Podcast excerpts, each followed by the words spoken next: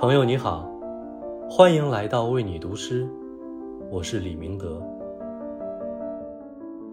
八月见秋，月色分明，今晚就来和你谈谈月亮吧。想来，应该少有人能笃定自己从未关心过月亮。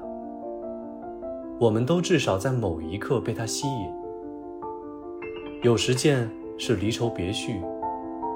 有时见是心悦神怡，其实我们看的何止是月亮，更是自己的心事。今晚，与你分享诗人洛夫的作品《荷塘月色》。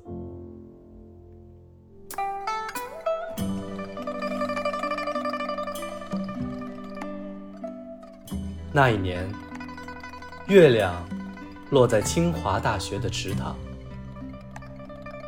游鱼争着吻它，荷叶抢着拥抱它，水鸟用翅膀搔它的痒痒，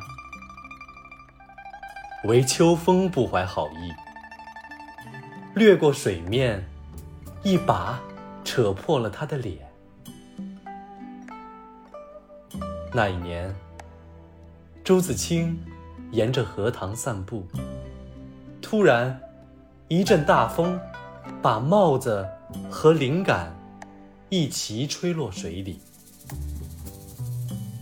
他跳进池塘，才想起是打捞帽子，或打捞灵感。最后，抱上岸的是一身水淋淋的月光。